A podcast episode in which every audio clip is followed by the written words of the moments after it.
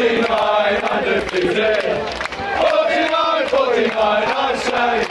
49, 49 undefeated. Playing for all the Arsenal way. 49, 49 undefeated. 49, 49, I say. 49, 49 undefeated. Playing for all the Arsenal way. 49, 49. Um título invicto é uma daquelas coisas para se orgulhar pela vida inteira. Na Inglaterra, então, em um futebol tão marcado pelo equilíbrio e pelo enorme poder financeiro, parece um feito quase impossível de se repetir. Já são mais de 15 anos desde que o Arsenal, cheio de franceses e com uma defesa irretocável, tomou conta da Premier League e foi campeão sem perder. Ao todo, foram 49 jogos de invencibilidade. Uma sequência histórica. Não tem outra palavra. Mas essa marca quase não existiu. Eu sou o Matheus Colasso E eu, Arthur Sandes, e nesse episódio do podcast Acréscimos, a gente relembra algumas partidas que por pouco não derrubaram o Arsenal imbatível.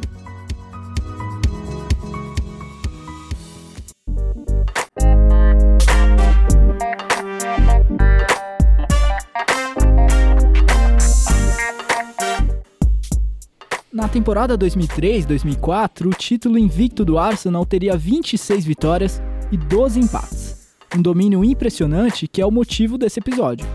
Mas nós resolvemos relembrar aquela equipe a partir dos jogos mais difíceis que ela enfrentou, em que a invencibilidade quase caiu. Afinal, são estes os jogos que melhor explicam a força daquele Arsenal. Mas a gente começa um pouquinho antes de 2004. O ano ficou eternizado pelo título, mas a sequência invicta do Arsenal na verdade começou no ano anterior e também na temporada anterior. Em 7 de maio de 2003, o time recebeu o Southampton em casa e enfiou 6 a 1. Na hora, ninguém sabia, mas a goleada era o começo de algo especial. Quatro dias depois, a vítima foi o Sunderland, que tomou 4 a 0. Era a última rodada da temporada 2002-2003, e as duas vitórias não adiantaram muito. O Arsenal acabou vice-campeão, seis pontos atrás do Manchester United. Era uma época em que o United dominava a Premier League. Então, para os outros times, ser campeão significava superar o modelo de Alex Ferguson e o planejamento a longo prazo. Só um parêntese aqui. O podcast Acréscimos terá um episódio sobre a era Ferguson nas próximas semanas, com um olhar bem diferente, então fica ligado. Mas voltando a 2003, na metade daquele ano, pré-temporada, o Arsenal tinha como missão tirar a desvantagem para o Manchester United. Mas para um time que tinha feito 78 pontos na temporada anterior, a sensação era de que faltava pouco para o título. Então, o Arsenal fez apenas contratações pontuais naquele verão europeu, em mais uma etapa de um projeto todo pensado e desenvolvido pelo técnico Arsene Wenger. Você com certeza conhece o Wenger. Talvez tenha até uma imagem negativa dele, porque os últimos anos no Arsenal foram mesmo difíceis. Mas a gente vai fazer uma breve defesa do treinador. Ele foi a peça central da transformação do Arsenal em um polo de jogadores jovens, gastando bem menos do que os rivais. Wenger ficou mais de 20 anos no comando do clube. Ganhou três taças da Premier League e sete Copas da Inglaterra. Na média, quase um título a cada dois anos. Em 2003, aliás, o Arsenal tinha acabado de vencer a Copa da Inglaterra, deixando Manchester United e Chelsea pelo caminho. A temporada seguinte seria a do título invicto. Na janela de transferências, o Arsenal só queria reforços pontuais. Contratou um goleiro, três defensores e um meio-campista. Nenhum deles deixaria o clube nos cinco anos seguintes. Um dos que chegavam era Cesc Fábregas, contratado de graça aos 16 anos. Mas o reforço mais renomado tinha mais do que o dobro da cidade. Era Jens Lehmann. Aos 34 anos, o goleiro chegava para suceder uma lenda do Arsenal depois da saída de David Simon. O mesmo daquele golaço histórico do Ronaldinho Gaúcho na Copa de 2002. Os outros jogadores contratados pelo Arsenal, os Sendeiros, Juru e Clichy, seriam úteis por uma década inteira, estariam juntos no elenco até 2010. Mas nenhum deles teve impacto imediato no time, que continuou praticamente o mesmo. Lehmann assumiu o gol, a defesa tinha Ashley Cole, Lohan, Sol Campbell e Colo Touré. No meio-campo, o brasileiro Gilberto Silva fazia companhia a Patrick Vieira, Pirret e Ljungberg. E o ataque era formado por dois monstros, Bergkamp e Thierry Henry. Uma equipe que entraria para a história e faria até parecer natural uma campanha que hoje é lendária. Logo a estreia da temporada 2002-2003 foi atribulada. Sol Campbell foi expulso ainda no primeiro tempo e o Arsenal jogou uma hora inteira com um a menos. Mesmo assim, fez dois gols e venceu o Everton por 2 a 1. Aí, emendou duas vitórias e já na terceira rodada assumiu a liderança, de onde não sairia mais. O primeiro grande susto veio já no jogo seguinte, na visita ao Manchester City. O City não era o que é hoje, tinha feito campanha discreta na Premier League anterior e em 2004 ficaria bem perto do rebaixamento. Mesmo assim, foi um adversário complicado e saiu na frente com um gol contra totalmente bizarro do Lohan. Ele correu para trás tentando alcançar um chutão e, ao invés de dominar, chutou pro próprio gol. É um lance tão absurdo que só dá para acreditar vendo com os próprios olhos. Então a gente deixa um link pro vídeo na descrição do episódio. Então o City foi para o intervalo vencendo por 1 a 0 e o Arsenal fez no primeiro tempo os piores 45 minutos dos últimos anos, segundo a mídia inglesa apontou na época. Mas depois as coisas melhoraram. Sylvan Wiltord empatou logo e a virada veio com o Ljungberg, que aproveitou uma falha destrambelhada do goleiro David Seaman. Sim, o Seaman, a gente já falou dele. Ídolo do Arsenal, tomou gol do Ronaldinho. Bom, ele jogava a última temporada da carreira no City e acabou cometendo o erro que decidiu a partida. Inclusive, se você prestou atenção, percebeu que por enquanto a gente mal falou do Thierry Henry. Mas não se engane, a essa altura ele já tinha 3 gols e era artilheiro do Arsenal no campeonato. Aliás, a média se manteria e o Henry seria o goleador daquela Premier League com 30 gols. Nas primeiras rodadas, ele fez uma dupla francesa com Wiltord, mas depois passou a ter o Bergkamp como companheiro. Bom, de qualquer forma, o susto contra o City balançou o Arsenal, que na sequência empatou com o Portsmouth e o Manchester United.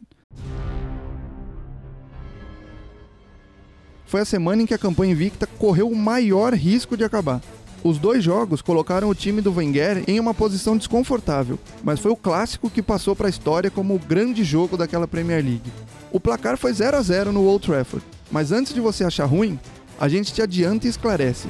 Tem 0 a 0 histórico com certeza. E aqui a gente fala um pouco de um deles. O jogo não foi lá muito plástico, mas de resto teve de tudo. Briga, expulsão, pênalti no último minuto, um tal de Cristiano Ronaldo em campo e um monte de provocações. Nenhum outro jogo da temporada desafiaria tanto o Arsenal quanto o clássico em Manchester, e fazia todo sentido. Os dois times dominavam o futebol inglês, tinham sido campeão e vice em cinco das seis edições anteriores da Premier League. Por aí já dá para ter uma noção do tamanho do jogo, que a transmissão de TV classificou como duelo titânico. Em campo, o clássico começou ríspido. Logo aos 50 segundos, Bergkamp deu um carrinho para travar o lateral Wolshi. Daí em diante foram 10 minutos de jogo de meio campo, mais tático do que qualquer outra coisa. Arsenal e United ainda sentiam a temperatura do jogo e as arrancadas de Cristiano Ronaldo eram os únicos momentos que diminuíam o nervosismo da partida. As descidas do Ronaldo dariam o tom de todo o primeiro tempo. Duas boas chances saíram de faltas sofridas por ele. Uma, Giggs cobrou com veneno na área, a bola passou por todo mundo e bateu na trave. A outra, quase do escanteio, o mesmo Giggs cobrou fechado para Van Nistelrooy cabecear com enorme perigo. O protagonismo fez Cristiano Ronaldo ser caçado em campo. Ele sofreu várias faltas no lado direito do ataque do United, que parecia mais perto do gol justamente por levantar mais bolas na área. Apesar da brutalidade do Arsenal, o primeiro a receber cartão amarelo no jogo foi Roy Keane, ídolo do United e autor de gol de título mundial. Foi o único cartão do primeiro tempo, mas não a única reclamação com a arbitragem. Um cruzamento do Cristiano Ronaldo acertou em cheio as mãos de Ashley Cole, aos 30 minutos, mas o juiz não deu pênalti. Pouco depois, o Keane flertou com a expulsão quando errou um bote em Vieira, mas foi poupado. De modo geral, o Arsenal se agarrou à ideia de defender, e isso fez muito bem. Era a melhor defesa da Inglaterra e nessa Premier League sofreria só 17 gols em 38 jogos. Então fazia sentido apostar na zaga quando fosse necessário. Em Old Trafford estava sendo necessário. Não era uma pressão avassaladora, mas só dava o United. Esse encaixe de forças deixou o clássico cada vez mais com a cara do time da casa. Cristiano continuou bem, Giggs seguiu perigoso na bola parada e Ferguson ainda tirou um lateral para botar o uruguaio Furlan em campo. A insistência do United foi aumentando e aí o Arsenal passou a sujar as mãos. Colo Touré foi o primeiro amarelado. Logo depois foi a vez de Martin Keown. O clássico pegou fogo a 10 minutos do final. A primeira falta de Vieira foi normal, dura, um cartão amarelo, mas nada demais. O problema foi o lance seguinte. O francês subiu para disputar no alto, não gostou do jeito que Nistelrooy se jogou em cima dele e descontou tentando uma agressão. O chute não pegou no atacante do United. mas só a intenção já foi suficiente para um cartão vermelho. O Arsenal, que tinha sofrido o jogo todo, agora teria que sobreviver com um a menos. O Vieira já deu entrevista sobre o ocorrido e admitiu sentimentos ruins pelo Nistelrooy.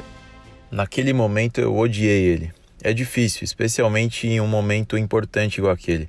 O jogo tava maluco e passar a jogar com 10, um pênalti contra, é, você sente que, que desapontou o time e que se perdessem a culpa seria sua.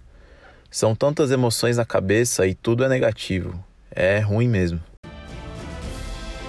Expulso, Vieira ainda empurrou Giggs e armou uma confusão. Foi o tempo exato de Wenger tirar o Bergkamp e colocar o brasileiro Edu Gaspar no meio-campo. Surpreendentemente, o Arsenal conseguiu segurar um pouco mais a bola e até ameaçou o gol do Tim Howard, que vinha tendo pouco trabalho. O clássico seguiu com um monte de faltas, mais três cartões para jogadores do United e nos acréscimos chegou ao momento que seria mais lembrado. Gary Neville cruzou da direita e Forlan foi puxado por Martin Keown dentro da área. Pênalti.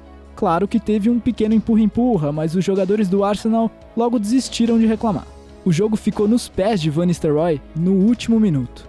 Os momentos entre o forte chute no travessão e o apito final viraram icônicos na história da Premier League. Nistelrooy perdeu o pênalti, viu a bola ser afastada para o meio-campo e quando o jogo terminou foi cercado por jogadores do Arsenal. Era uma briga antiga, vinda de outros clássicos, o que tornava o holandês um alvo de toda a fúria do time londrino. Martin Keown, que tinha feito o pênalti, descontou a tensão com um tapa na nuca de Nistelrooy. Depois, Lohan chegou empurrando e os ânimos só acalmaram quando uma turma chegou para separar.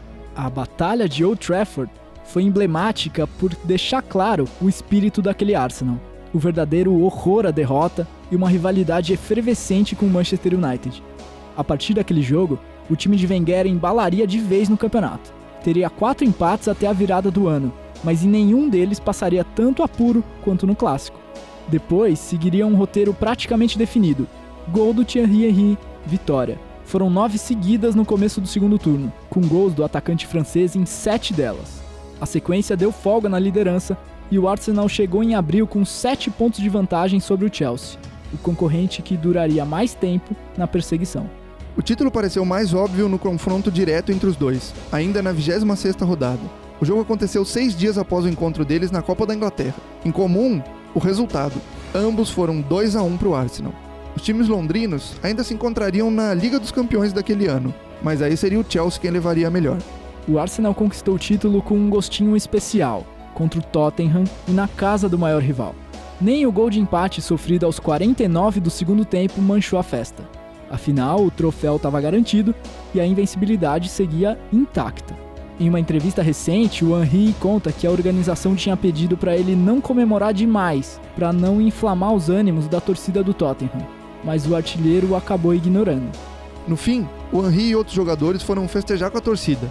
Era a coroação de uma equipe de encher os olhos, mas a intensidade da temporada cobrou um preço nos jogos finais. Já mais relaxado e sem qualquer obrigação, o Arsenal só entrou em campo nas últimas quatro rodadas para defender o título invicto.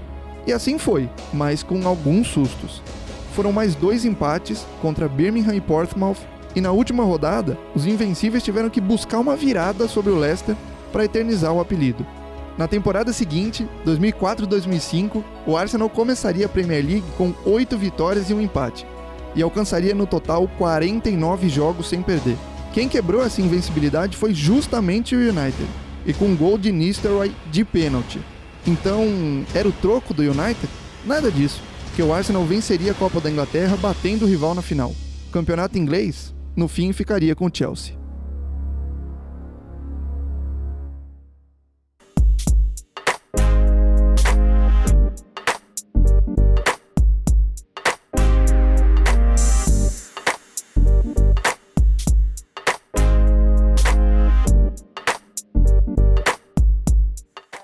Bom, e agora é hora dos acréscimos. A gente começa lembrando do gol contra do Lohan contra o Manchester City.